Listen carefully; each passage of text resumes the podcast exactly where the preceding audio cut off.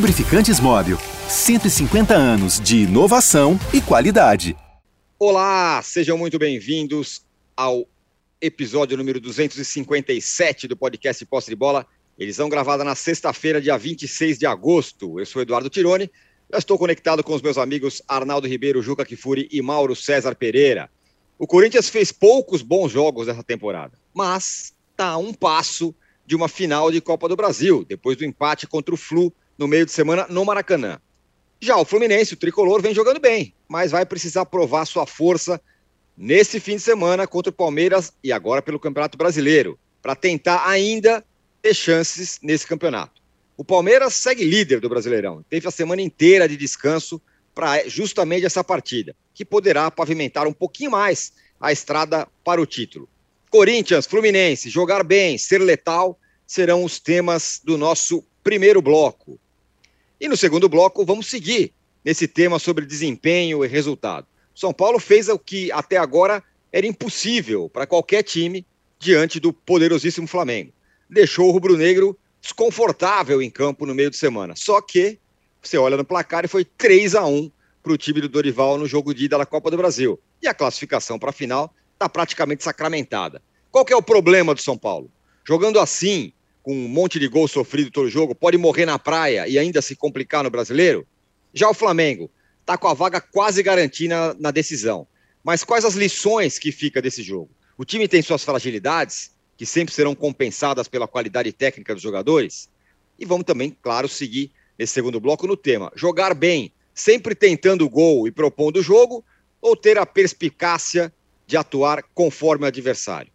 E no terceiro bloco, a gente vai falar, o Juca vai entregar o seu troféu ratão de bronze, como sempre, e vamos falar um pouquinho mais da rodada do brasileiro, que vai ter clássicos regionais pelo Brasil. Olha, tô desde ontem pensando, no, estamos aqui desde ontem matutando em boas enquetes, e saiu essa enquete que eu diria que é muito boa. É, que é o seguinte, Juca, a pergunta. Modéstia e, olha, pre, preste atenção no enunciado.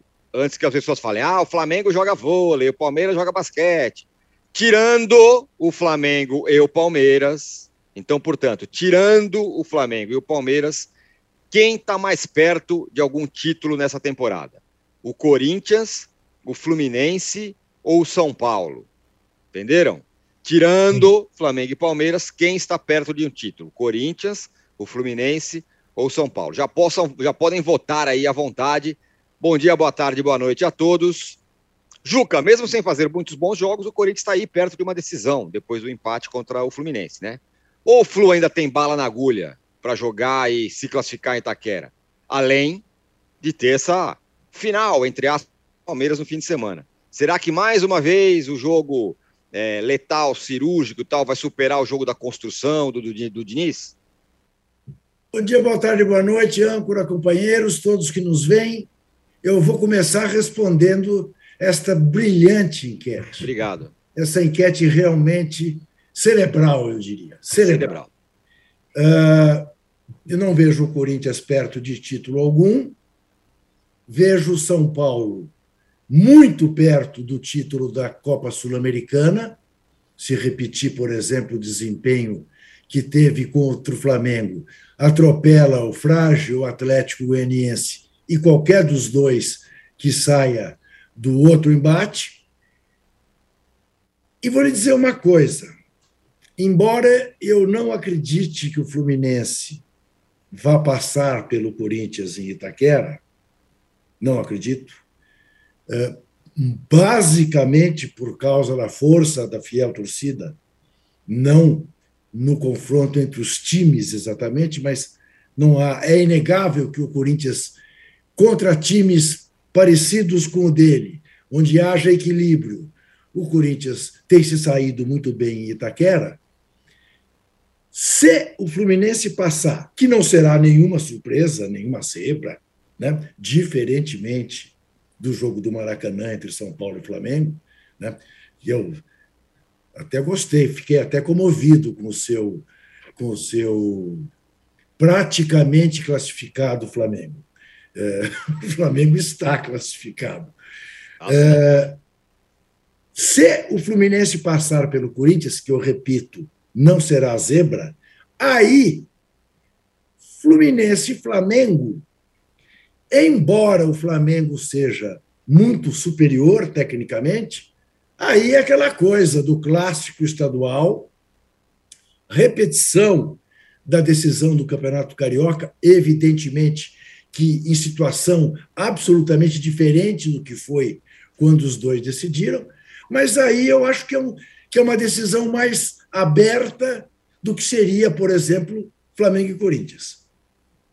Então, mas para responder a sua enquete brilhante, eu diria que o São Paulo é que está mais perto de um título. Isto posto, indo ao jogo Fluminense e Corinthians, a noite da quarta-feira foi uma noite tipicamente do futebol, em que os resultados não espelharam os jogos. Uh, certamente o Fluminense mereceu ganhar do Corinthians até por mais do que 2 a 1 por 3 a 1 o que tornaria praticamente impossível para o Corinthians virar, porque o Fluminense não é o Atlético Goianiense. Se vem a Itaquera com dois gols de vantagem, babau, mas tomou o castigo do empate né? no, jogo, no jogo dos quatro erros, né? porque o Fagner falhou miseravelmente duas vezes e o Nonato falhou da maneira como falhou, e depois aquele último lance do Fluminense, contrariando né, os desígnios de Fernando Diniz, em vez de sair jogando com uma bola dominada, dá o chutão para a intermediária, bola acaba nos pés do Corinthians, e aí sim o Fagner de alguma maneira se redime, dá um belo passe uh, para o Roger Guedes fazer o gol de empate, que foi um castigo nominável para o Fluminense. O Corinthians não jogou para empatar com o Fluminense, mas empatou né? e isto significa uma grande vantagem. Da mesma maneira que o Flamengo uh, conseguiu um 3 a 1 que não espelha uh, o que foi o jogo. Claro que aí a diferença é aquela que a gente conhece, o número de jogadores decisivos que o Flamengo tem e que o São Paulo não tem, a começar do gol. Né? Um tem o Santos, o outro tem o Jandrei o Santos pegou pelo menos duas bolas dificílimas, uma quase impossível, aquela do Patrick, que vai ao travessão, e o Jandrei. Eu não diria que o Jandrei falhou em dois gols, mas o Jandrei não fez as defesas que poderia um goleiro melhor ter feito em dois gols, ter evitado dois gols. E ele não, não é exatamente aquele goleiro que evita é, situações tão complicadas e nem tão complicadas, mas enfim, é, não, não imputo a ele falhas, mas imputo a ele não ter feito defesas difíceis que poderiam ter evitado o 3 a 1, né? que não, não, não, não espelha o que foi o jogo. Então, é essa a minha participação especial, lustrando aqui né, para o nosso terceiro bloco, o nosso troféu que será, desta vez, eu posso garantir a todos que nos veem, absolutamente surpreendente. Boa, será boa. realmente uma coisa inédita em 257 uh, posses de bola, embora o ratão de bronze não tenha uh, exatamente a idade do posse de bola. Né? Ele é um pouco mais jovem, foi. Aliás, eu gostaria muito de, de, de, de que aquele uh, que propôs uh, que chamou a chuteira o troféu de ratão de bronze, aparecesse, porque eu nunca pude homenageá-lo. Né? E foi ele o autor do, do, do nome do nosso troféu. É isso. Muito bem. Ó, a galera já está mandando mensagem aqui para gente. O Javan dá Javan. uma sacanagem, sacaneada no São Paulo. Fala: parabéns ao São Paulo. Ano passado ganhou o Mundial Paulista. E esse ano o troféu Desconforto do Fla. Dá risada aqui o Javan. É. O Mike fala: por que o âncora insiste em tirar Flamengo e Palmeiras da disputa em suas enquetes brilhantes? Saudações rubro-negras de Chicago. Foi a primeira coisa que eu falei assim que começou. Tirando o Flamengo e o Palmeiras, mas eu posso repetir: tirando o Flamengo e o Palmeiras. Mensagem aqui do Mike. E o, e o Fábio Maione fala o seguinte: Senhores, não, salvação rubro-negra, senhores. Como estou curtindo demais essa fase excelente contra o São Paulo. Sou da geração que sofre desde o timaço do Tele. Muito bem, faz tempo, hein, meu?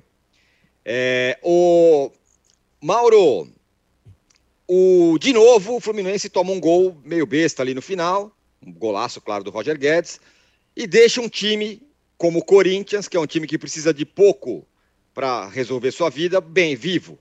Esse é mais um aprendizado para o Diniz e a chance do Corinthians faturar um título nessa temporada?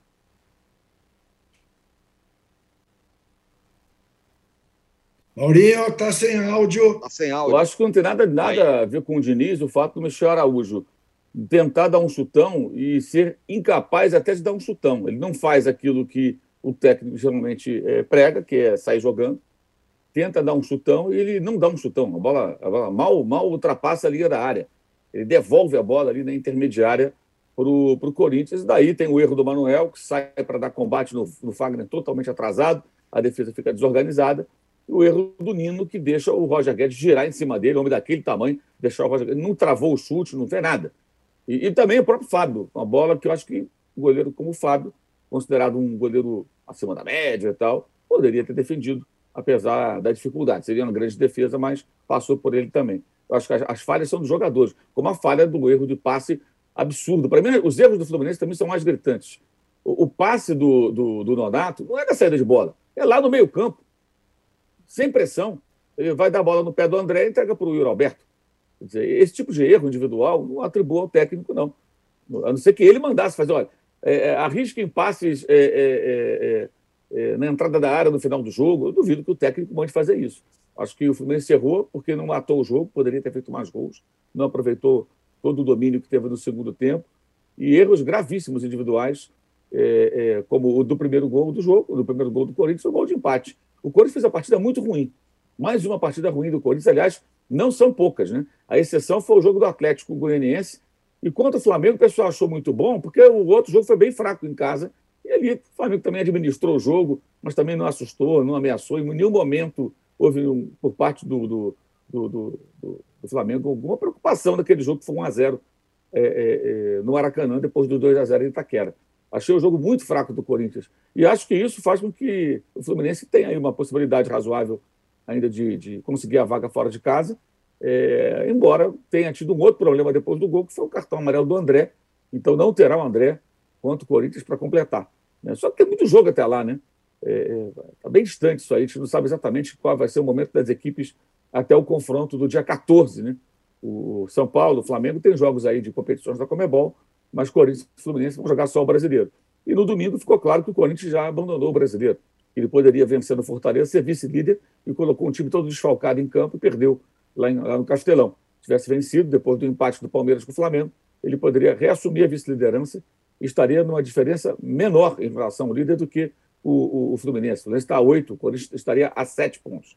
E quando colocou o time em reserva ali, ficou claro que ele vai buscar a Copa do Brasil. Acho até é que assim, me chama a atenção que o Fernando Diniz esteja menos tempo do que Vitor Pereira no comando técnico do seu time, e você vê o jogo e vê assim, a supremacia do Fluminense. O placar foi super mentiroso. O Fluminense jogou muito melhor que o Corinthians. Teve total controle, criou mais chances, eh, não aproveitou, a é verdade, mas o trabalho dos treinadores ali, eu acho que chamou, a mim chamou a atenção. O Vitor Pereira, no final do jogo, já estava meio que satisfeito com 2x1. Um. Parecia muito satisfeito com 2x1. Um. Vamos com 2x1 um, em casa, tenta virar. É, e aí caiu do céu o empate, né? No erro grotesco do Michel Araújo, no, no, no, na precipitação do Manuel e depois também na falha do, do, do Nino. E, e o Fábio, não vou dizer que foi uma falha, na linha daquilo que o Juca falou do Jandrei, mas poderia ter defendido aquela bola. Né? O chute não foi forte e passou pela mão dele e acabou parando dentro do gol. É, ali também, né, Mauro? É, a diferença entre o Cássio e o Fábio, né? Sim. Porque o Cássio, o Cássio pegou duas bolas do cano, assim, salvadoras, né? E o Fábio não foi capaz de pegar aquela bola. O Cássio fez uma defesa muito parecida no começo do segundo tempo pela direita, no chute do cano cruzado, é, muito parecido com o gol do Roger Guedes. Sim, Sim, é, os é. goleiros também fizeram diferença ali. Isso. Sem dúvida alguma. O Arnaldo, o contraponto Diga. é seu, porque você ficou, como dizer, embasbacado com alguma de, uma declaração do Diniz depois do jogo, que é algo como o time é tão bom, o Fluminense está tão bom, tão, tão, tão tudo tão funcionando, que, que às vezes na fase defensiva está desaquecido para se defender. E isso acarreta gols tomados. E, é. né? É, ele falou, é, eu achei muito interessante, é, porque foi é, após o jogo perguntado sobre é, o excesso de gols sofridos pelo Fluminense. Só uma coisa, completando, é, já, já ah. introduz o fim de semana aí que tem jogo contra outro time muito letal, é, que é o Palmeiras. Exato. É, assim, o jogar contra o Corinthians pela Copa do Brasil e contra o Palmeiras no Maracanã na mesma semana, para mim, significava as chances é, que eu não considerava grandes, até porque acho que não foi feito um investimento para isso, do Fluminense ganhar um título grande esse ano, uma Copa do Brasil brasileira. Acho que a Copa do Brasil, para mim, já foi. Para mim, para mim, a final está completamente encaminhada entre Corinthians e Flamengo. Flamengo já com os dois pés e o, e o Corinthians com um, porque o Corinthians não perde é, normalmente na sua casa, só perdeu para. Mesmo jogando mal, só perdeu para Flamengo e Palmeiras esse ano, né? No, no, na, na Neoquímica Arena. Enfim, muito forte como mandante. A pergunta ao Diniz, Tironi, é porque o Fluminense, assim como o São Paulo, que a gente vai descrever no próximo bloco, times que, comandados por seus técnicos que propõem o jogo, gostam do jogo e encaram adversários, tentam impor o seu ritmo, sofrem muitos gols todas as partidas de qualquer adversário. Não só de adversário bom, qualquer adversário. Então o Fluminense sofre gol do Corinthians, sofre gol do Curitiba, sofre gol do Fortaleza, e time que sofre mais de um gol por jogo não é campeão de nada. Simplesmente isso. Não, não, é, não, é, não é possível, porque você tem que fazer quatro por jogo, cinco por jogo. E os times do Diniz, normalmente, na, na hora da, da, da decisão, começam a sofrer muitos gols. E ele foi perguntado sobre isso.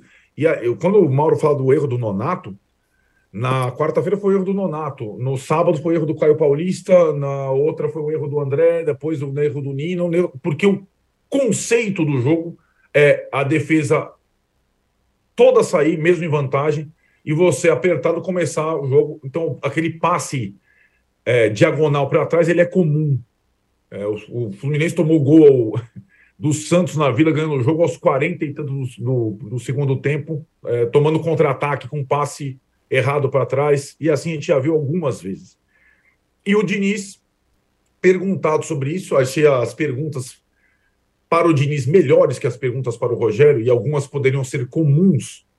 Ele falou mais ou menos o que você disse, Tironi. É, quanto melhor o meu time fica, maior a chance dele estar desaquecido para defender.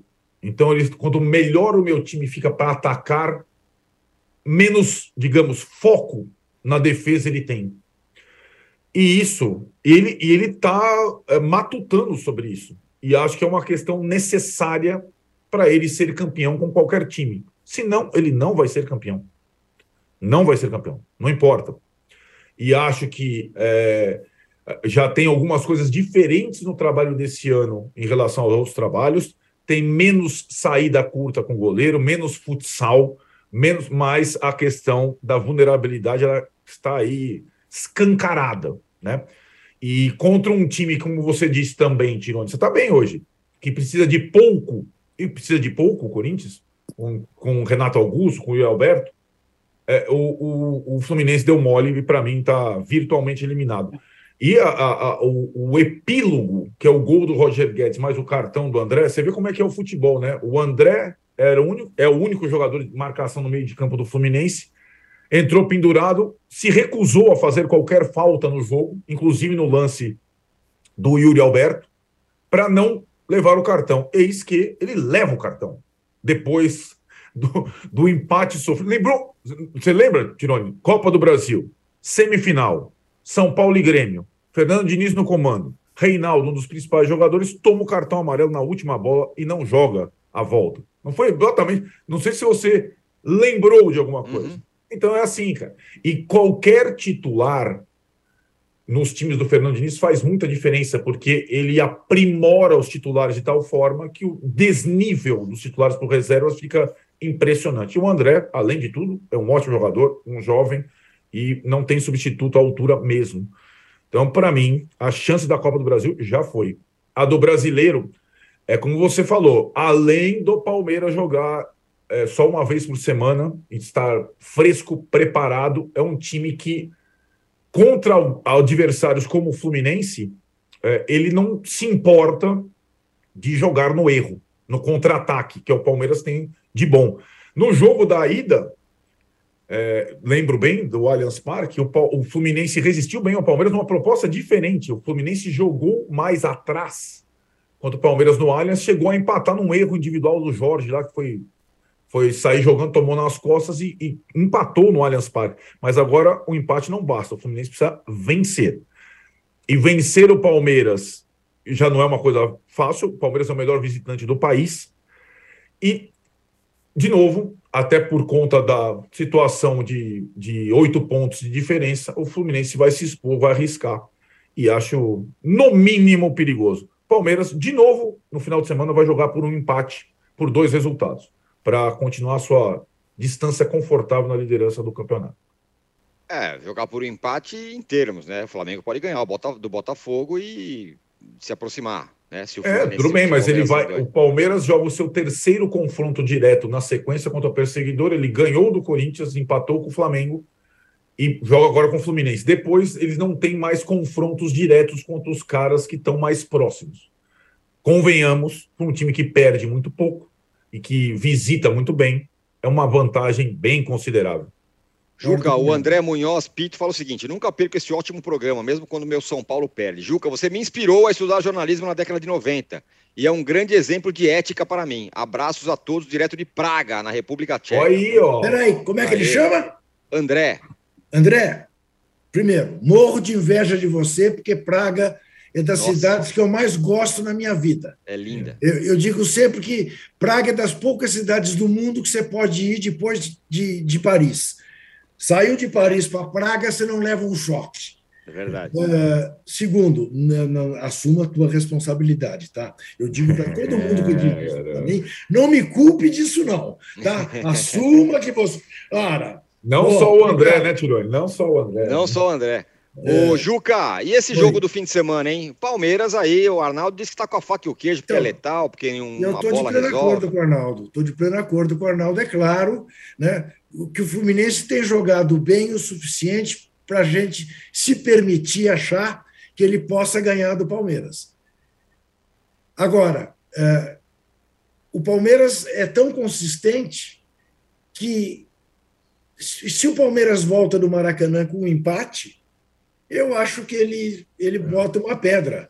Ele vai se dedicar uh, mais especificamente a Libertadores, porque administrará essa gordura, mesmo que o Flamengo diminua a diferença na rodada, será ainda uma diferença que os, o, o principal candidato não poderá tirar mais. Então, não vejo, não vejo como tirar o título do Palmeiras. Aliás, vou mais longe. Acho que mesmo que o Fluminense ganhe, vai dar uma graça para o campeonato. Vai dar. Cinco pontos, dá uma graça. Mas acho que só vai dar uma graça. Logo a gente vai entrar em regime de novo e o campeonato vai correr morno até o fim. Mas, enfim, eh, não descarto, seria absolutamente leviano descartar a possibilidade, porque o Fluminense é capaz do Fluminense vencer. Mas se eu tivesse que fazer apostas, não apostaria que vencerá. Bom, aliás, hoje, é hoje nessa sexta-feira, data que a gente está fazendo esse podcast 257, é aniversário do Palmeiras. 108 anos Parabéns. do Alviverde. Ô, Mauro, é aquela coisa que você adora falar. Decidir quem vai ser campeão é, faltando quase um turno inteiro. É o seu, seu, seu, seu assunto predileto. Meu hobby. Mas eu não vou, eu não vou fazer essa maldade com você. Vou perguntar para você sobre esse confronto do Fluminense contra o Palmeiras. É uma repetição do que a gente viu de Fluminense e Corinthians, em que pese que o Palmeiras é um time mais forte que o Corinthians, oh. de um time que propõe e de um time que olha o que o adversário tem de errado e fala: é ali que eu vou, é ali que eu vou ganhar o jogo. De certa forma, sim, mas eu acho que o Palmeiras deve fazer um jogo melhor do que o jogo que o Corinthians fez. Corinthians fez um jogo ruim e empatou. O Palmeiras acho que tem condições de fazer um jogo melhor contra, contra o Fluminense. É, acho que é importante também entender como o Fluminense estará é, em termos assim de, de ânimo, de concentração, de preparação para esse jogo depois do, do baque que foi o gol no final na quarta-feira. Né? Não sei qual impacto que isso vai causar na equipe. É, de fato, o Fluminense tomou muitos gols, tomou, tomou gol em todos os últimos 10 jogos, exceto a vitória sobre o Cuiabá, que foi 1x0. Todo jogo toma gol. Esse é um problema. Esse é um problema do Diniz, na minha opinião, claro. É. é o técnico, né? É, embora eu acho que nesse último jogo os erros individuais são bizarros. O cara não, não tem nada explica o, o, o Nonato errar um passe daquele no meio campo. Não, tem explicação. Nenhum técnico manda fazer aquilo. É, nem, nem, na escolinha ele já aprendeu que aquilo ali não se faz, né? E o do Michel Araújo, pior ainda, né? Que o cara não consegue dar um chutão. É, que não, não almoçou no, no, no, no dia do jogo, estava fraquinho, não tem força para conseguir mandar a bola lá do outro lado do gramado. Se ele manda a bola do outro lado do gramado, acabou o jogo. O Corinthians Exato. pegaria a bola de novo e o jogo terminaria naquele momento. Quer dizer, não teria, não teria mais nenhuma consequência. Mas, é, enfim, é um jogo difícil, claro, o, o Fluminense está mais, mais cansado. Só que o Palmeiras entra em campo no sábado, já pensando que na terça-feira ele vai a Curitiba, num jogo para ele mais importante, porque na Libertadores não existe gordura, né? A não ser que você no primeiro jogo faça um placar, e esse é o primeiro jogo, então não há nenhum tipo de vantagem e vai sem Scarpa, sem Danilo e contra Vitor Roque, que não jogou é. contra o Flamengo. O Flamengo teve essa sorte, né? Ele não está inscrito na Copa do Brasil, não estava, né? E o Flamengo não teve que enfrentar o, o, o jovem prodígio, né? Que deixou o Cruzeiro e foi para o Atlético Paranaense. Então, não sei nem que time do Palmeiras vai em campo. Será que vai o time completo? Ou vai Scarpa, vai Danilo, vai o Everton e alguns reservas? Ou ele testa substitutos para Danilo e Scarpa, né? que não, é. não vem jogando. É, é de fato o, o buraco para terça-feira. Pode é... impactar, porque pode. Esse, jogo, esse jogo de terça-feira, é, é, é, assim, o Palmeiras descansou a semana inteira, ok, mas não vai descansar nas duas próximas semanas e tem um primeiro jogo contra um adversário que o derrotou no Allianz Parque, com o time reserva, com o Vitor Roque é, se destacando, e que vai estar fortalecido em relação aos confrontos com o Flamengo contra o Palmeiras sem dois dos seus principais jogadores. Quantas chances de gol o Palmeiras consegue criar sem o Scarpa em campo? Bem menos, com certeza bem menos. Isso aí é matemático. Ele é o cara que dá mais passo para gol no time do Palmeiras há muito tempo. Sem ele fica mais difícil. Então tem esse detalhe também. Não sei que time vai ser escalado, que time o Palmeiras vai colocar em campo.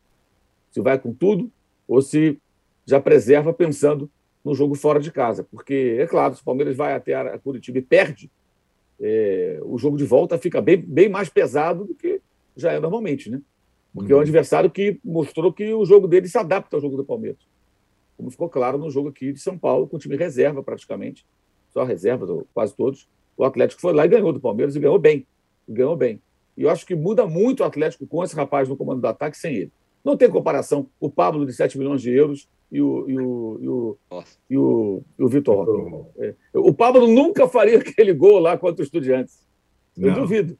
Se atirar da bola daquela maneira no final, Não. dividindo com o goleiro, para é, o Andurra, que é um goleiro experiente, né, tem idade de quase ser pai dele.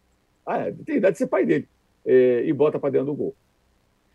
Muito bem, ó. Nossa enquete aqui está a seguinte, ó. Eu vou repetir o enunciado para não ter dúvidas. Tirando Flamengo e Palmeiras, então, portanto, Flamengo e Palmeiras não estão em discussão nesse caso. Quem está mais perto de algum título na temporada? É o Corinthians, 22% dos votos. É o Fluminense, 32% dos votos. Ou é o São Paulo, 46% dos votos. Mande aí o seu voto também na nossa enquete e nos deem likes, viu? Estamos aí com uma audiência muito boa e número de likes muito baixo. Vamos chegar em 5 mil likes hoje, porque merece. Tivemos uma semana interessante de futebol e de outras coisas.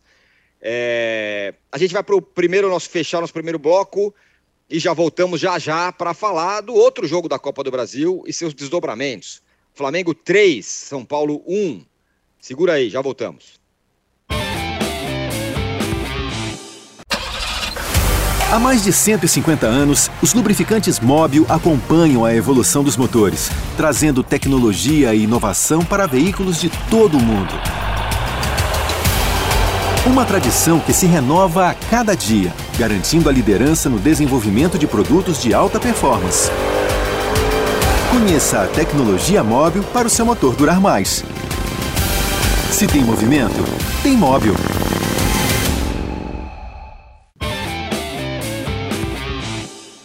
Estamos de volta para o segundo bloco do podcast Posse de Bola. Tem gente aqui pedindo 13 mil likes. Estamos aí com menos de 3 mil. Se a gente chegar 13? em 5 mil, sei lá, um número aleatório, podemos chegar aí a. Estou achando que não é aleatório, mil. não. Isso é propaganda eleitoral, é proibido.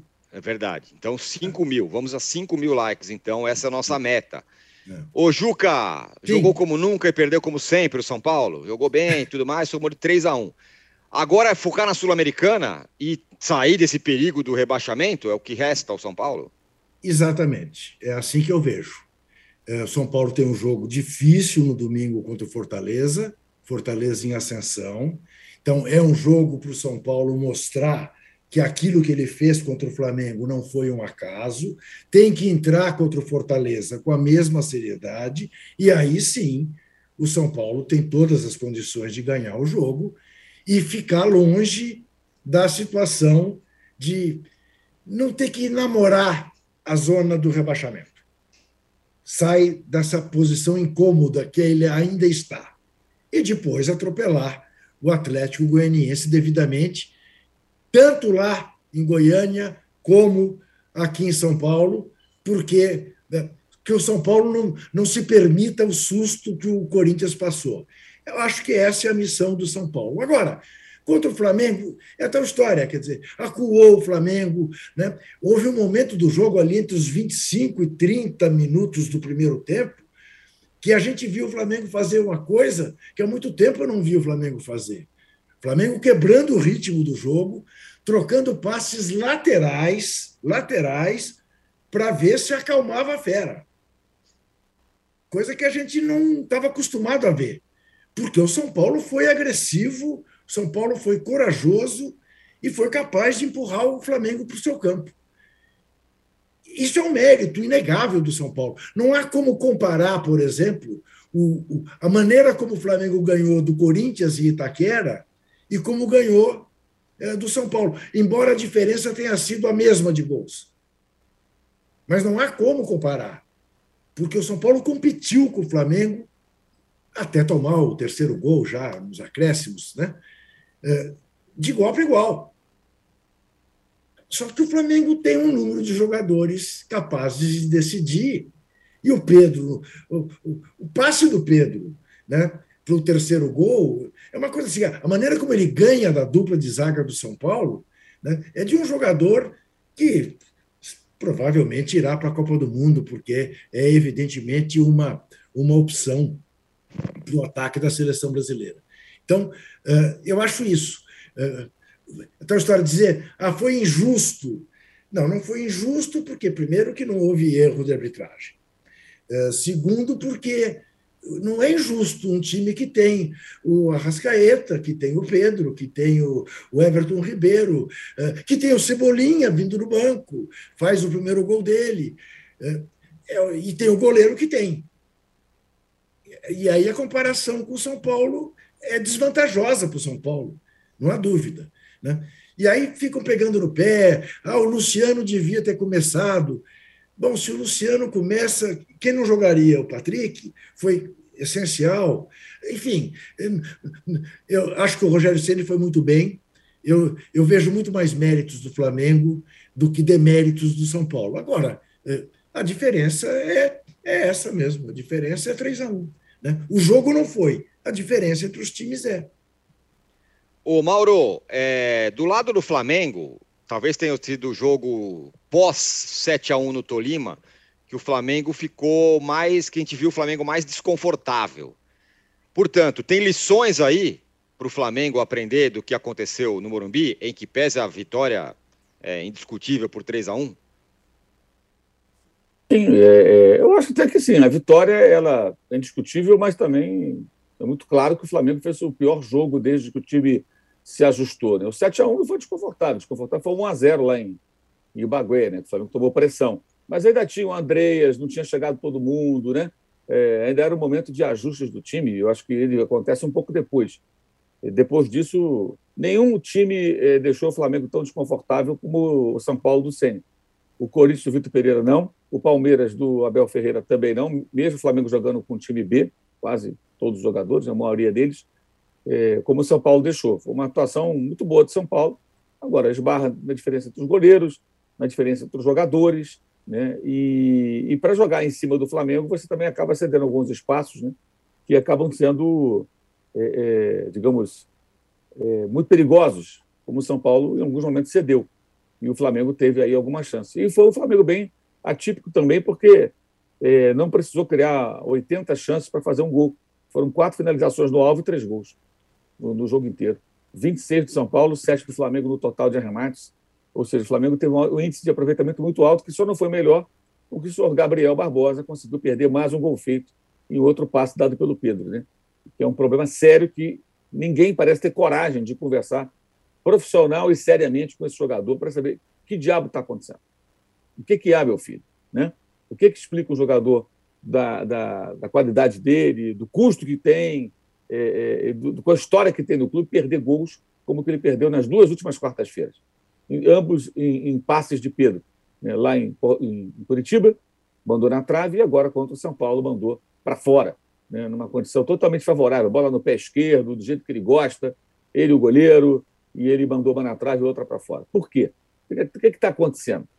Isso tem que ser discutido, porque em algum momento esse tipo de gol perdido vai fazer falta. Pode fazer falta. Agora, o São Paulo fez um grande jogo. Acho que mostrou o ótimo técnico que é o Rogério Senna. E para torcedor do Flamengo que não vê jogos do São Paulo é, e que pediu a cabeça do Ceni até fazerem a bobagem que fizeram no ano passado, talvez tenha sido uma surpresa, né? É, porque os caras não enxergam nada de futebol, não é possível. Não é possível. Os caras reclamavam, falavam, o time tinha sido campeão brasileiro com os ajustes que ele fez e tudo mais. Agora, é um técnico que ele se arrisca, né? Ele, ele se arrisca muito, ele, ele, ele é capaz de fazer o que ele fez. Ele tirou o Luciano, que tem decidido os jogos do time. Mas o time jogou bem. Não foi porque o Luciano não jogou. Se o Luciano tivesse em campo e não, não tivesse o Patrick ou alguma outra mudança, teriam sido criadas as chances que foram criadas. As duas do Patrick no primeiro tempo, com 0 a 0 no placar, a cabeçada, a defesa do Santos e o chute é, é, é, que fez o, o, goleiro trabalhar também, a bola batendo no travessão, logo depois do Flamengo abrir o placar. Não sei, porque a postura do São Paulo agressiva funcionou em função de uma maneira que o time foi colocado. E de lição para o Flamengo, né, para quem é temoso também não quer enxergar um palmo diante do nariz, a Avenida Rodinei, que, que recebeu uma nova camada de asfalto, foi recapeada, sinalizada, sabe? Você pode viajar pela, pela Avenida Rodinei agora à noite, de dia, com chuva, e você vai encontrar um caminho muito, muito é, interessante. Pavimentado, né? E todo mundo sabe disso, e o São Paulo aproveitou muito bem começo de jogo ali foi um terror para o Rodinei, para o torcedor do Flamengo, com o Reinaldo forçando o jogo ali com o Patrick o tempo todo. E você reparando, o Rodinei, ele não acompanha o Patrick nos dois lances que eu, que eu citei, está do lado ali assistindo. Ele começa a tomar baile do Wellington no segundo tempo, e o São Paulo não só tem a jogada do gol, que começa no cruzamento da esquerda, mas um chute do Wellington que passa atravessando a área, entre outros lances. Enfim, tem esse detalhe. Pessoas, o Flamengo precisa entender tá, que em algum momento vai fazer um jogo mais difícil, como fez esse, e, e que o Rodinei apoia muito bem, é, faz boas jogadas de ataque, mas ele na defesa, ele é a temeridade. Se você tem o Rodinei no time, você tem que ter a noção do risco que ele representa defensivamente, né, sem contar o gol contra contra o Corinthians e outras pataquadas que ele pode aprontar. E parar com esse sentimentalismo otário, babaca, de ah, renova o contrato do Rodinei. Termina o ano, termina a temporada, vê o que acontece. Né? Não vai fazer de novo a bobagem do ano passado de renovar precipitadamente com vários jogadores. Ah, mas ele pode ir para o Atlético Mineiro, que faça bom proveito o Rodrigo Caetano, que o levou para o Flamengo né? e depois o levou para o Internacional emprestado. E, aliás, graças aos erros dele, o Flamengo venceu o Inter em 2021, no Campeonato 2020, e aquele jogo acabou sendo decisivo para ser campeão brasileiro. Os erros do Rodinei. Então tem que parar com esse sentimentalismo, essa bobagem e olhar o futebol como ele é. Ele é um risco muito grande na defesa. É um jogador que não sabe se posicionar defensivamente. E o São Paulo aproveitou o caminho óbvio, jogou ali em cima. E não, não, não fez os gols, aí por incompetência dos jogadores, por competência do Santos, por, pela diferença técnica, de fato, é, dos dois times. Né? O Flamengo fez um jogo muito ruim, na minha opinião. Mas também é, é preciso entender que nenhum time vai jogar bem sempre. Né? Porque aí tem torcedor da Flamengo que começa a dar chilique por conta de um jogo que não foi bom. E o time venceu. Não vai fazer jogos excelentes todas as vezes. Né? Tem que compreender isso também. Se fizer três, quatro, cinco jogos ruins, é outra história. Mas é um jogo que o Flamengo fez ruim contra o adversário que jogou muito bem. Tem um adversário do outro lado. O São Paulo impôs ao Flamengo uma situação é, é, é de desconforto durante boa parte do jogo. O Arnaldo, duas perguntas. Primeiro, essa pegando o gancho do que o Mauro falou. Na carreira. Você viu que eu estou me na cadeira. O Mauro... Pergunta um. O São Paulo jogou muito bem? Pergunta dois. O Fluminense do Diniz e o São Paulo do Rogério têm semelhanças?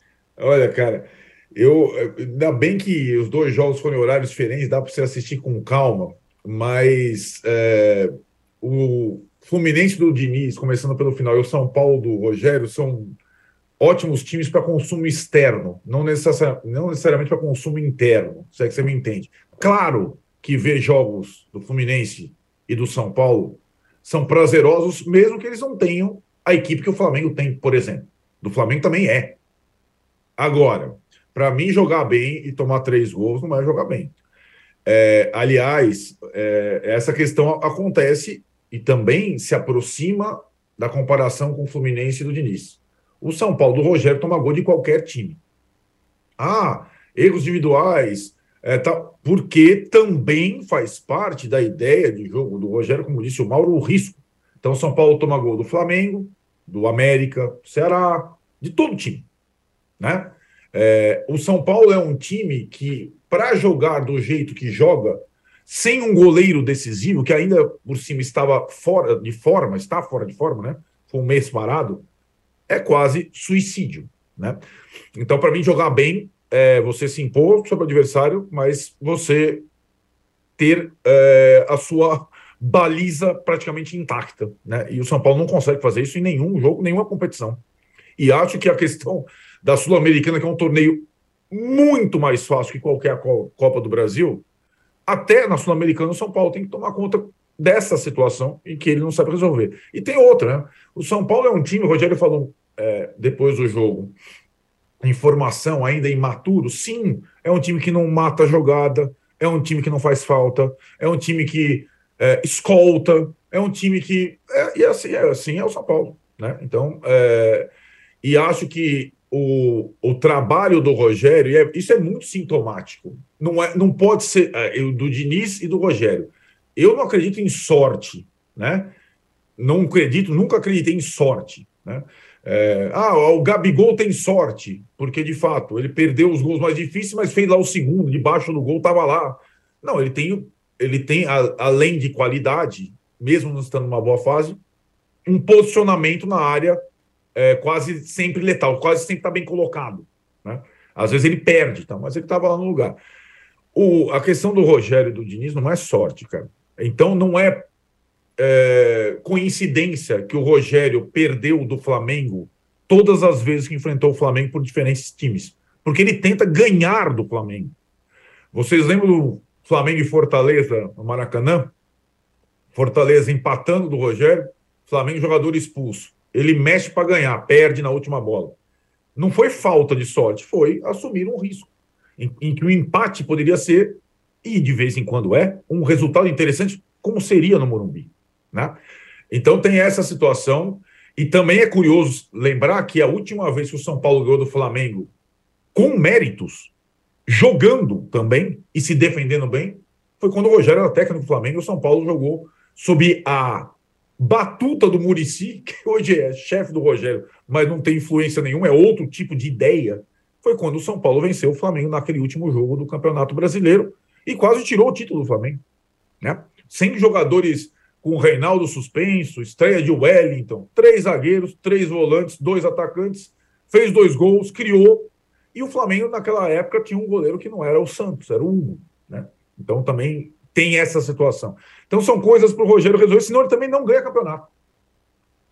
Porque ganhar campeonato pelo Flamengo é uma coisa, ganhar campeonato pelo São Paulo é outra coisa. Né? É mais difícil.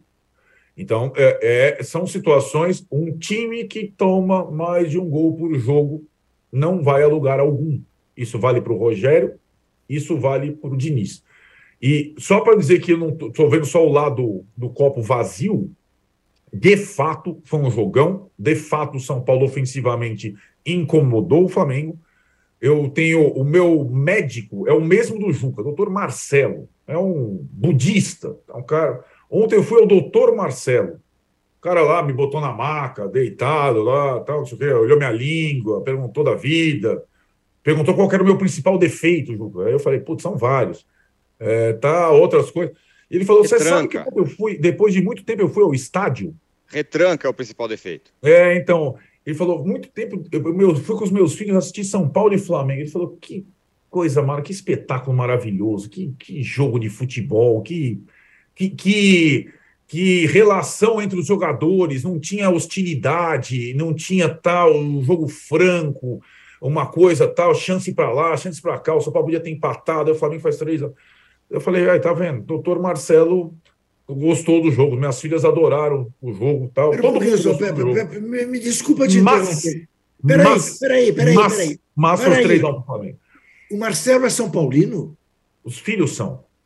Ele, eu estou perguntando, porque eu não sou cliente. Ele, ele, ele, gosta do futebol, do espetáculo. Não, ainda bem. Eu acho que ele tem, um, ele tem uma certa. Você quase é, me obrigaria. Você quase me obrigou a mudar de médico. Ah, vamos Jamais calma, entregaria a minha ele saúde. Ele te trata bem, ele te trata bem. Então, Aqui, é assim, né, Juca? O, é. o, o, Para o consumo externo e neutro, São Paulo e Fluminense são excelentes times e dão é. graça na temporada. Para ganhar campeonato é um pouco de outra conversa. Não, mas espera um pouquinho. E de novo, para um mim.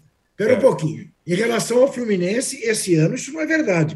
O Fluminense é campeão carioca. E Com aí. Quem? O Fluminense é campeão.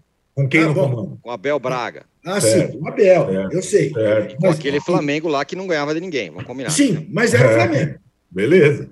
Era. era o Flamengo. Dizer, porque é. nós que não valorizamos e temos razão e não valorizar o campeonato estadual, no caso do Fluminense, ser campeão em cima do Flamengo é a mesma coisa do São Paulo ser Campeão em cima do Palmeiras Isso. no ano passado, do Abel. Quem era o técnico do São Paulo? Sim, tá certo. É isso que eu, eu, tô chegando nesse lugar. E como o São Paulo foi campeão em cima do Palmeiras, em dois jogos contra o Palmeiras, sem tomar um gol e sem sofrer Sim. uma finalização no alvo, em dois jogos. Isso para mim é jogar bem. Tá. Também. É, Ô, hoje... Oi, fala, Mauro. Só um detalhe: esse jogo da retranca do São Paulo, que o Flamengo perdeu por 2 a 1 um, Teve o Hugo, que foi citado passando pelo Ronaldo, Sim. pelo, pelo Arnaldo. O Hugo falhou nos dois gols. Sim. São Paulo não criou nada. Primeiro tempo, teve um chute no gol, falta batida pelo Luciano, e o Hugo aceitou. Quando o Flamengo Sim. empatou o jogo com o Bruno Henrique e parecia que encaminharia a virada, o senhor Hugo devolve uma bola, repõe uma bola nos pés do Daniel Sim. Alves, que aciona o Pablo e o Pablo faz o 2 a 1 Ou seja, teve um cara que desequilibrou, que não foi um jogador de São Paulo, foi o Hugo. Como desequilibrou o jogo? Duas falhas ridículas. São Paulo não chutou uma bola no gol.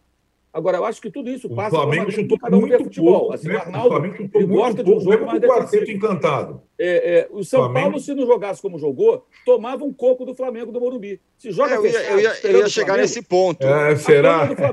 Não, eu ia chegar nesse ponto, ponto, pelo seguinte, é, rapidamente. Com, com, o nível de pontaria que estava o Flamengo, estou quatro bolas no gol, três entraram. Se o São Paulo ficasse entrincheirado lá, ia sofrer o quê? 20 finalizações. Quantas bolas iam entrar? Não, esse, não, esse é o meu ponto. Não é, não é 880.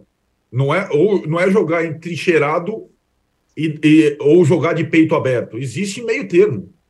Simplesmente você você tomar gol de escanteio a favor, é, né? É, não, não é uma não é jogar bem. Né? Você, tá, você, tá, você, você vai jogar contra o Flamengo. Por que todas as vezes que o São Paulo joga com o Flamengo, sob o comando do Rogério, toma um gol do Flamengo antes dos 15 minutos? É, tem alguma coisa, talvez, na estratégia inicial? Então, tipo, a, aí você correr atrás, subir a montanha, depois de novo de tomar gol antes dos 15 minutos do Flamengo, já é mais difícil, né? É, mas assim, é, repito, o recorte do 7 a 1 pós-Tolima. Tirando o Havaí, que também foi um time que tentou jogar com o Flamengo, todo é. mundo apanhou. O jogo ficou aberto até o fim do Havaí, né? Então, todo mundo apanhou e bem apanhado do Flamengo. É. A não ser que o jogo, o, o jogo do Atlético Paranaense, como na Copa do Brasil, ficou vivo até a última bola. É, é o cara, o, o Atlético o Flamengo tomou Atlético Paranaense tomou cinco bolas na trave, o cara salvando no na primeiro linha. jogo. No segundo jogo, não, senhor. Então, mas o segundo jogo está condicionado pelo primeiro. Né? O- o- Então, mas o, o jogo na casa adversária, na Arena da Baixada, é, o Atlético não- jogou mal. Não, Ele jogou o Gabigol, três zagueiros, o Gabigol, três mas o volantes, Gabigol perdeu um gol. O Gabigol Não, perdeu peraí, um gol o-. Perdeu o gol depois do Atlético gol, sim, não jogou cara O cara. Atlético não criou nada, Arnaldo. O Atlético ficou se defendendo, tomou um gol de bicicleta, o Flamengo trocou passes dois minutos. Dois É. minutos trocando passes, os caras assistindo. o Assistindo. problema? Até, até o desfecho do lance. Até o Mas qual desfecho o do lance. problema? Se você tem um time Até o desfecho do inferior. E outra Eu coisa, o São problema. Paulo, o São Paulo não tem time para enfrentar o Flamengo. É, Exatamente, fala isso com o Rogério, exatamente. Se, se encolher, vai tomar um gol. Exatamente. Se sai para o jogo, corre o risco de tomar um gol também. Mas se o Patrick faz 1 a 0 o Santos não faz a defesa que faz, o Sim, jogo pode ter sim. outro destino. É, O São Paulo tomou gol no começo contra o, o Flamengo no início, mas fez gol no começo contra o Corinthians, já fez gol no começo contra o Palmeiras, fazendo aquela pressão inicial que fez do Flamengo. Às vezes dá Sim. certo, às vezes não dá certo. Agora, eu acho que quando a gente vai discutir o São Paulo e o Flamengo, a gente não pode deixar de falar do seguinte: o São Paulo vive essa situação porque o São Paulo é mal gerido há muito tempo. Então a culpa não é Sim. do técnico, é do jogador. Os jogadores do São Paulo se matam em campo. A única coisa que o torcedor do São Paulo não pode falar é que os caras não se matam. Eles Sem lutam dúvida. pra caramba. São Sem dúvida. super dedicados, é, é, se empenham, eles se superam. Mas se superar, às vezes, não é o bastante contra o adversário que é maior, porque o São Paulo, que é um clube que tem um potencial imenso, pelo tamanho da torcida, pela sua história, por estar no principal mercado do Brasil, ele é mal gerido há muito tempo. Há muito tempo. Sim. Então, vai ter jogador inferior. Concordamos. Aí o resultado disso é o quê? Cinco jogos em 13 meses, placar agregado 17 a 3. 17 a 3. desde que o Rogério assu- assumiu o São Paulo. Não coincidentemente. A partir do último jogo do Não, Crespo, com o Crespo já estava tomando de o 5. São Paulo, o São O Paulo Crespo tomou de Diniz, 5 no Maracanã. São Paulo do Diniz eliminou o Flamengo do Rogério na Copa do Brasil, com duas vitórias, aliás. Também com o Hugo fazendo atrapalhada, né? No Mas primeiro aí, jogo do Mauro, Rogério. Primeiro jogo São Paulo tem o. Jandrei. O Rogério deu um treino. Não, o, o- Hugo é pior que o Jandrei. Peraí, o, o- Jandrei não, fez essas bobagens. Sim, Ele, ele- mas- poderia ter defendido algumas bolas se ele fosse um goleiro de melhor nível, porque ele é um goleiro mediano para baixo. Agora, o Hugo lhe deu os gols para o São Paulo. O do Brenner, ele deu o gol para o Brenner. Sim, foi driblar o Breno. lance do jogo. Num jogo que o Flamengo foi melhor que o São Paulo e o Rogério deu um treino. Ele chegou num- na terça, deu um treino, na quarta, ele comandou o jogo e, e o, o time e o jogo terminou 2 a 1 o que já condicionou o jogo de volta, sem contar os muitos desfalques, os problemas que o Flamengo enfrentava naquele momento. Né? Então era o Flamengo que é muito forte, mas estava meio enfraquecido. Agora, nesses últimos jogos é isso. É por causa do Rogério que toma de 17 a 3? Não, porque o time é inferior e vai continuar sendo inferior. Não, não, não uma é, razão Mauro. não- eu não estou Paulo falando- É mal gerido, Não é tem 17. condições de Ah, isso é, só que eu estou falando Nem que ele faz. do Rogério Não, pela diferença mais de um gol vai perder. todas as partidas de todos os times, não é só do Flamengo. Então é uma questão. Não, mas eu estou analisando esse jogo especificamente. Ah, eu então, acho que o São Paulo, eu tô falando dentro das suas possibilidades, fez um jogo muito bom. Agora, pecou no acabamento. E É. vai se expor. Você agrediu um adversário, você vai se expor de alguma maneira. Uhum. Não tem jeito. Agora, poderia ter tido um resultado melhor eh, se tivesse conseguido aproveitar as chances que criou. Finalizou 26 vezes. O, o Flamengo jogou mal. Pela imposição do São Paulo, na minha opinião. Um time que Sim, deixa o adversário concordo, finalizar também, 26 concordo. vezes, 10 de dentro da área, não joga bem. O Flamengo não jogou bem. O Flamengo jogou mal. Ganhou porque os jogadores têm uma qualidade muito maior. A bola cai no pé do Arrascaeta e do Vidal na construção daquela jogada do, do gol do Gabriel. É, é- é bem diferente. A maneira como eles conseguem fazer o jogo fluir. Né? E até o Cebolinha fez uma jogada de característica dele no seu gol. Ele que não tinha feito ainda nada parecido nesse período. Agora, vai Vamos- passar muito pela maneira como cada um vê futebol. Você é um Sim. adepto do jogo mais defensivo. Né? Sim. É, é, eu, eu, eu, eu acho que o futebol brasileiro precisa sair das trevas, largando essa maldição de sempre ter jogos defensi- eh, com técnicos defensivistas, que, aliás, os que são rebaixados, quase todos jogam assim. E aí só se É. critica os de cima quando jogam diferente. Pega, faz um levantamento de como jogavam os times do bloco de baixo, que são rebaixados a cada ano. A maioria de técnicos retranqueiros, que vão parar na segunda divisão com frequência, os times são ruins. Muito bem. Fechamos aqui o segundo bloco. Bom segundo bloco do Poste de Bola 257. O Juca já está a pleno vapor, encerando o ratão de bronze e vai entregá-lo no próximo bloco que vem já já. Não saia daí. Não seja autoritário. Ratão de bronze. esse- Não, não seja autoritário. Não jamais. é assim, não. Vai entregá-lo. Vai entregá-lo se quiser. Não, sem dúvida. Sim. Juca, se quiser, entregará o troféu ratão de É, bronze no próximo bloco. Então não Agora- saia daí, que hoje é especial. Já voltamos.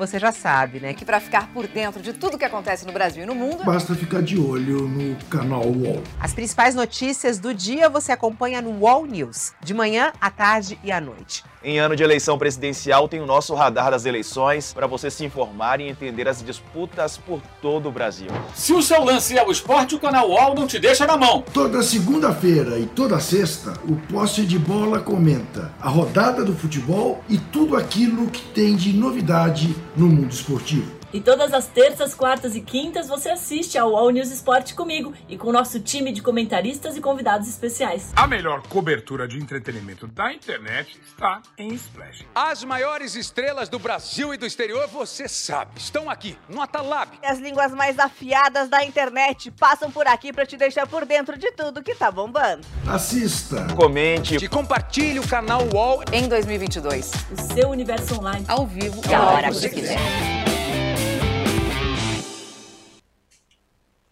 Muito bem, estamos de volta para o terceiro bloco do podcast Poste de Bola 257. Se assim desejar, o Juca entregará o troféu Ratão de, Ratão de Bronze. Fique à vontade, Juca. Olha, âncora, pela primeira vez, este nosso Ratão de Bronze não estará presente. Ah, não. Ao poste de bola. Não há um ratão de bronze que mereça ser dado nesta semana e que temos um gatão de ouro. Isto mesmo, um gatão de ouro para entregar. E o gatão de ouro vai para o camisa 13, Luiz Inácio Lula da Silva, pela belíssima entrevista que deu ontem ao Jornal Nacional, mostrando a diferença entre um estadista e um sociopata. Portanto, sem ratão de bronze, mas com gatão de ouro. Me perdoem aqueles que, enfim, eh, não concordarem com a minha escolha, mas é esta escolha que eu quero fazer. Ontem recobramos a esperança de um país mais feliz em 2023. Eu fico por aqui, saio à francesa e desejo a todos um excelente fim de semana. E não tenham raiva de mim, eu sou o que eu sou e por aí vamos. Bye, bye. Muito bem, tá? Então entrega o troféu Gatão de Ouro é, no, no, nessa sexta-feira. Bom, tem rodada no fim de semana. É, você que está acompanhando aqui o nosso podcast ao vivo pelo YouTube, agora às 10 horas, você vai ficar no YouTube com, com a, às 10 horas no canal UOL, tem o UOL Eleições com a Fabiola Cidral. Então não perca aí 10 horas ao vivo no, UOL, no, no YouTube do UOL, na TV UOL, o Eleições com a Fabiola Cidral, UOL Eleições. É, e a gente vai bater mais um pouquinho de papo aqui, eu, Arnaldo e o Mauro. Tem rodada no fim de semana do Campeonato Brasileiro com clássicos regionais. Destaque um jogo, o Mauro, para esse desse fim de semana, interessante de se, de se olhar além do que já falamos no começo, né, o, o Fluminense recebe, recebe o Palmeiras, é, tem Botafogo e Flamengo, né? Sim. O Flamengo deve ir com o time B e o Botafogo tem que tomar cuidado, tem que ganhar do Flamengo, tem que pelo menos pontuar, porque a, a, a turma da zona do rebaixamento se aproxima perigosamente. Né? A situação do Botafogo não é nada boa. O time veio numa sequência muito ruim, não foi capaz de vencer o Juventude jogando melhor que o Juventude uma parte do tempo, foi 2 a 2 no domingo passado e agora vai jogar em casa contra o Flamengo. Esse jogo às seis da tarde no domingo, é um jogo bem importante. Botafogo SAF, né? SAF brigando contra rebaixamento é algo que o torcedor não imaginava.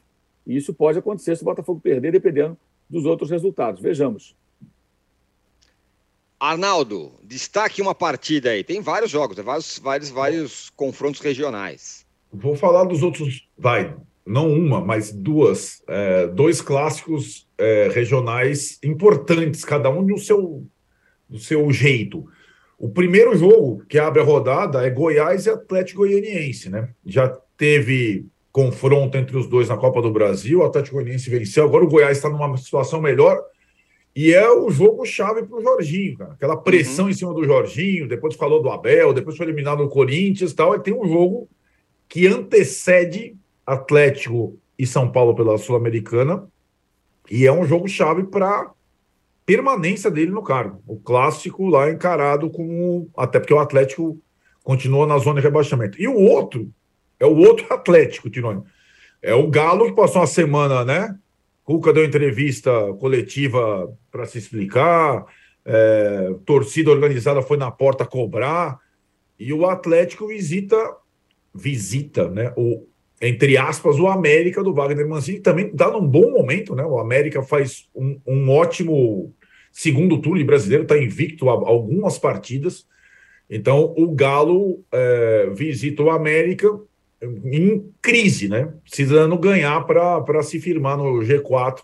Então, são dois clássicos interessantes mesmo, com os Atléticos pressionados. Muito bem. O, Ju, o Rui Branquinho fala: Juca, o Juca já saiu, mas a gente responde. Alguma chance de 2023 mudar o cenário Palmeiras e Flamengo, bichos papões? Algum outro time pode trazer risco real? Acho difícil. Acho que os times estão tentando se reconstruir, mas acho que Palmeiras e Flamengo vão, vão seguir to, é, dominando o futebol brasileiro por, por anos ainda. Se continuar, é, o cenário que eu vejo é esse. E o Alisson fala: comovido com o abraço do Felipe Luiz no Rafinha ele pede ao Mauro que pegue leve com o Arnaldo na análise do 3 a 1 Pegamos leves todos aqui. Não, e aí debate, fala que chegou a hora de trazermos amor e esperança de volta ao Brasil. Salve, amigos, diz o Alisson. É. E para fechar, é, sem se estender muito, que nós já estouramos nosso horário, mas é uma, é uma última pergunta aqui. O Rafael Mafra, Mafra fala, foi uma discussão que aconteceu aí. Renato Augusto não tivesse problemas físicos, teria espaço na seleção brasileira ainda? O que, que vocês acham? Já deu, né? Já, já deu, deu. Né? Acho ele, acho tem um bons jogadores incrível, fora. Muito bom. O Brasil mas... tem o Paquetá, segundo a Sky é, Sports, noticiou agora há pouco, o acordo aconteceu, né? segundo a Sky Sports, há acordo entre o West Ham e o Lyon, 50 milhões de libras, o que dá quase 60 milhões de euros, é, e ele se transfere para o West Ham. Eu acho uma ótima porta de entrada para a Premier League. O West Ham é um time que fica ali do, na parte de cima da tabela. É, o David Moyes é um técnico bem controverso, mas faz um bom trabalho, para minha surpresa, pelo menos, já há algum tempo. Então, assim, vai para um time de Londres, um time que tem uma torcida muito apaixonada e, e é uma boa porta de entrada. Se ele for bem do West Ham, ele pode abrir portas em times maiores no futebol inglês. Vai jogar na maior liga do mundo, no melhor campeonato. É, é, começou uma carreira europeia pela Itália, ainda muito imaturo, Paquetá muito peladeiro, né? E, mas ele se desenvolveu muito na França, jogando segundo volante, jogando como meia, agora virou camisa 10, desde que o Depay saiu do clube. Então, eu acho que, que, que é uma boa, uma boa saída do, do, do Paquetá para o West Ham. Diga lá, Arnaldo.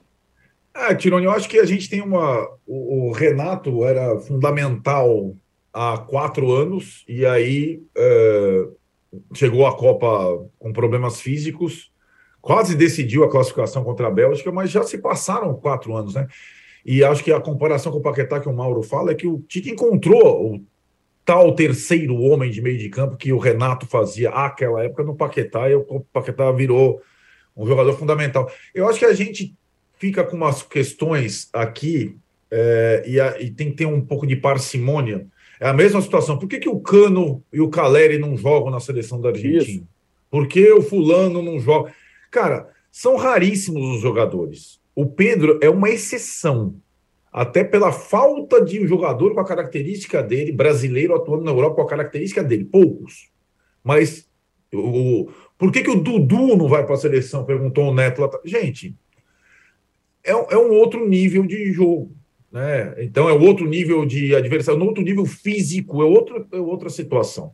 Então, se algum jogador que atua no Brasil for colocado para a Copa, e esse ano a gente ainda tem aquela questão que a temporada brasileira vai estar acabando e a europeia vai estar no meio, no início, então é mais favorável que atua na Europa, em tese, será a exceção da exceção da exceção da exceção por uma característica muito específica especial. Para mim não é o caso mais do Renato, não é o caso do Dudu, não é o caso do Caleri e do Cano na seleção argentina e outras, é, digamos, reivindicações do nosso público. Muito bem, fechamos o posse de bola número 257. Fim de semana tem rodada do Campeonato Brasileiro, esquenta de Libertadores e Sul-Americana. A gente volta então na segunda-feira. Valeu, Mauro, Arnaldo, todo mundo que esteve com a gente aqui, Fernando Paulo, valeu. Você pode ouvir este e outros programas do UOL em uol.com.br/podcasts. Posse de Bola tem pauta e edição de Arnaldo Ribeiro e Eduardo Tironi. Produção de Rubens Lisboa. Operação de ao vivo de Fernando Moretti e Paulo Camilo. Coordenação de Fabrício Venâncio e Juliana Carpanês. Os gerentes de conteúdo são Antônio Morei e Vinícius Mesquita. E o diretor de conteúdo é Murilo Garavello. Qual?